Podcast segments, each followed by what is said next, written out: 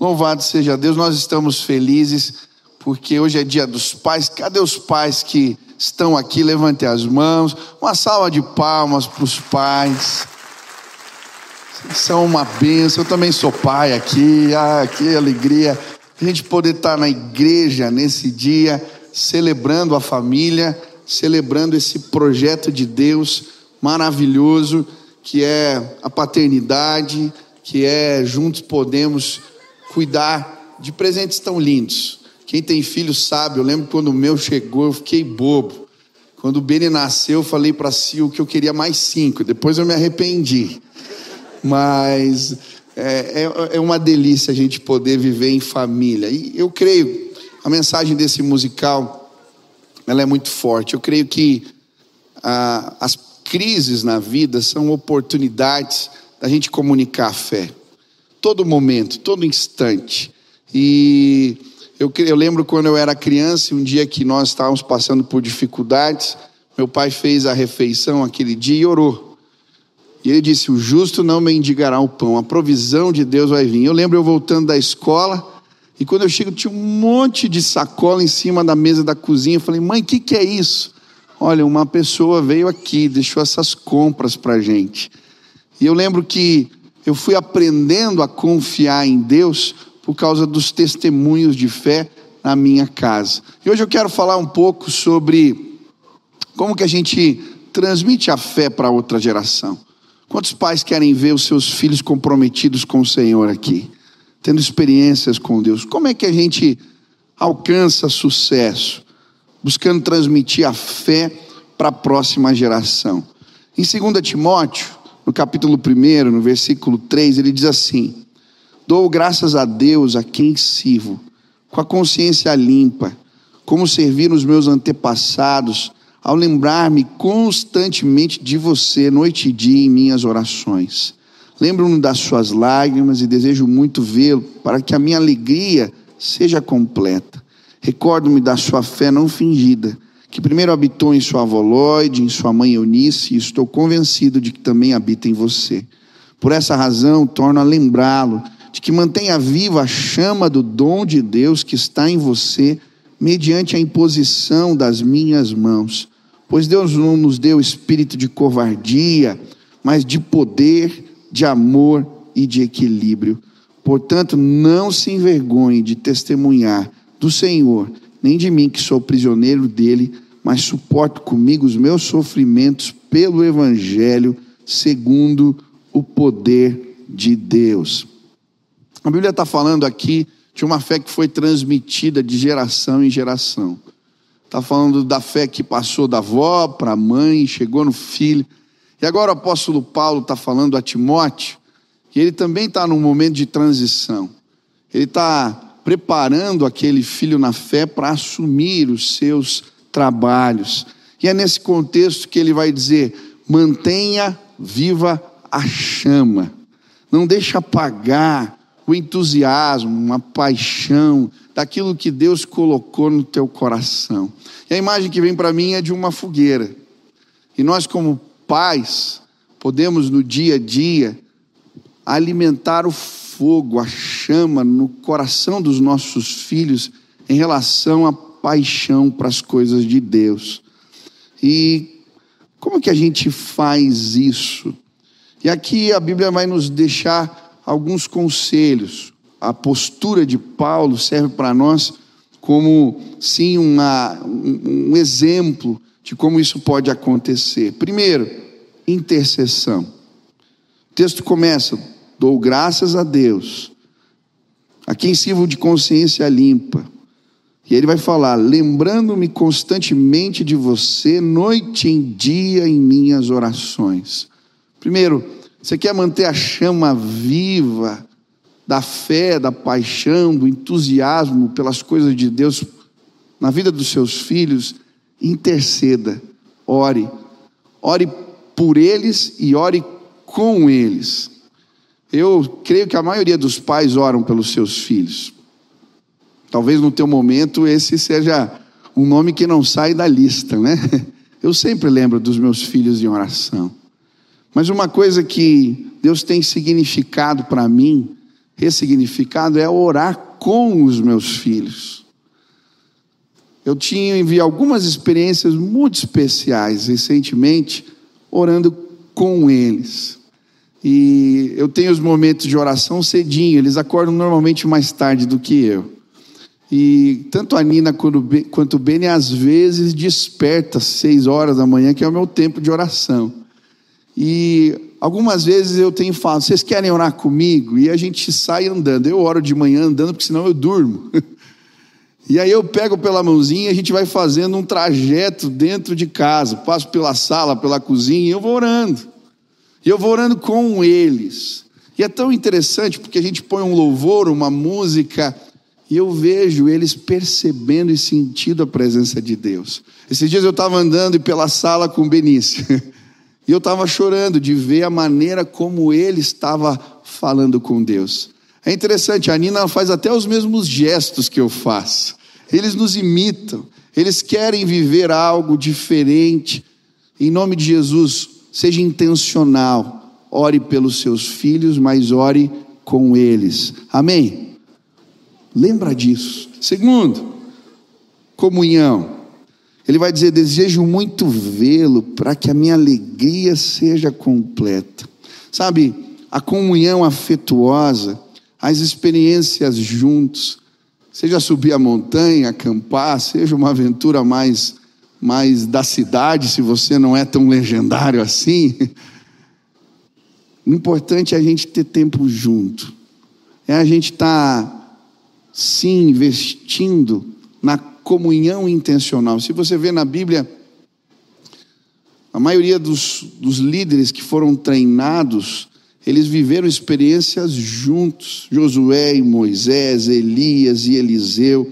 E sabe, eu dou graças a Deus porque na minha formação da fé, o meu pai me levou para jogar bola, me levou para ter tempo junto, mas ele me levava também no culto, me levava também nas vigílias, me levava também nos acampamentos. E quantas vezes, às vezes num almoço conversando, de forma intencional, a gente vivia experiências do poder de Deus. Separe tempo, só com seu filho, só com a sua filha. Separe tempo para comunhão intencional, no que tange também as coisas de Deus. Terceiro, ele vai falar de uma fé sincera que passou de uma geração para outra, uma fé não fingida. Essa palavra sincera, ela tem a sua origem na Roma antiga. Eles começavam, muitos artífices, quando faziam suas obras de arte, elas rachavam, tinham defeitos, eles colocavam cera para maquiar os defeitos. E logo alguns vendedores nas feiras começaram a anunciar suas obras de arte escrito com cartazes, escrito sincera, sincera. E aí a origem da palavra. E eu creio que muitos de nós, é, dentro de casa, não temos como maquiar os nossos erros. Se tem alguém que vai ver você falhar, é a tua esposa e os seus filhos. Eles vão ver. E a fé, ela precisa sim ser revelada na nossa atitude de vida e até mesmo na maneira como nós lidamos com os nossos erros. Você já pediu perdão para o seu filho, por sua filha, por um mau testemunho? Você já tentou conversar com eles a respeito de como eles entendem situações? Esses dias eu cheguei aqui na igreja e a Nina estava contando para minha secretária que eu tinha falado palavrão na hora do jogo de futebol. E eu falei, Nina, que palavrão que eu falei. Você falou caramba assim. Eu tive uma conversa com ela. Depois chamei ela em casa. Pior foi na escola. Um dia eu estava de bermuda, eu fiz uma brincadeira, uma, uma dancinha. Ela falou na escola que eu estava dançando pelado. Falei, filha, você está querendo me derrubar. Mas a minha preocupação era fazer a Nina entender a minha postura, eu sentei com ela, falei, filho, perdão, eu fiquei muito entusiasmado, talvez até nervoso no jogo. Era Palmeiras e Atlético Mineiro, 0 a 0 nos pênaltis. Talvez você não entendeu algumas coisas, mas e fui conversando com ela, e foi tão gostoso, sabe? Nós vamos errar.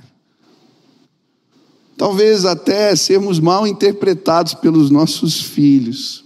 Mas como é importante a gente comunicar, explicar, falar, transmitir uma fé sincera. Eu quero muito e dou graças a Deus quando eu vejo os filhos de pastores aqui que também estão servindo no ministério. Eu dou graças a Deus porque eu sou um desses, porque eu vi uma fé verdadeira lá dentro de casa. Apesar dos falhas, dos erros, eu vi os meus pais buscando a Deus e era tão sincero. Que em nome de Jesus, teus filhos possam ver isso em você, em cada um de nós aqui, e que a fé seja transmitida para as próximas gerações. E aí ele continua, e ele vai falar sobre a imposição das mãos. Agora ele está delegando autoridade. Ele está, sim, comunicando a fé, dizendo: Filho, você também pode viver suas experiências com Deus. Aqui nessa, nesse teatro, a gente viu um momento onde ele estende a mão e desafia o filho a ter uma experiência de fé.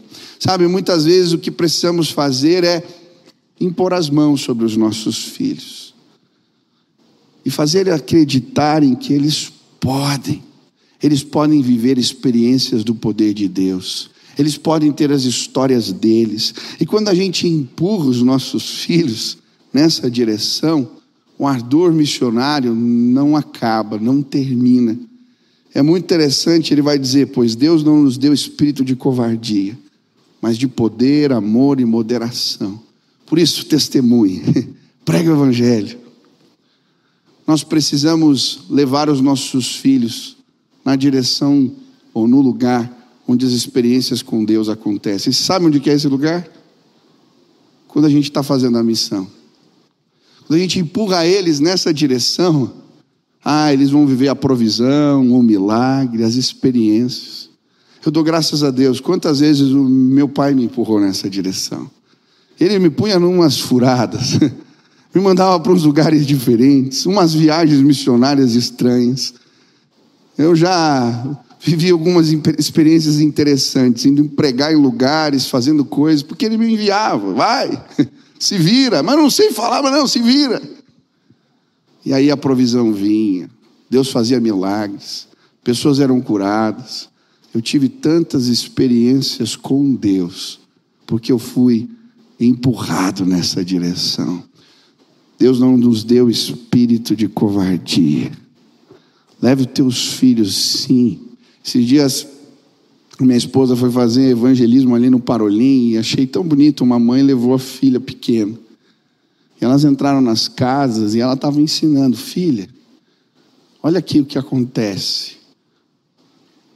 E aí ela começou a testemunhar na frente da filha.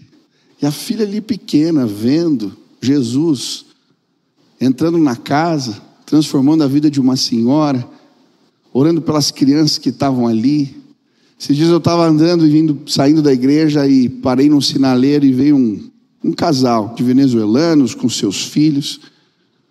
E o Espírito Santo me incomodou. Dei a volta no, na quarteirão, parei, chamei eles, levei eles para almoçar. Eu achei tão bonito ver o Ben e a Nina envolvidos com as crianças e, e falando de Deus, e a gente conversando. Sabe, essas coisas marcam a nossa vida. Em nome de Jesus, empurre os teus filhos na direção da missão, e eles vão experimentar o poder de Deus na vida deles sempre. Quantos querem transmitir, querem orar pelos seus? Quantos querem ver a sua casa firmada nessa rocha, seus filhos tendo experiências com Deus? Hoje eu queria orar pelas famílias. E você quer colocar a tua família diante de Deus. Eu tenho tantos medos. A coisa mais preciosa e importante que Deus me deu foram os meus filhos. Como eu quero que Deus me ajude, apesar das minhas falhas e limitações, que a chama do Evangelho não se apague nas próximas gerações.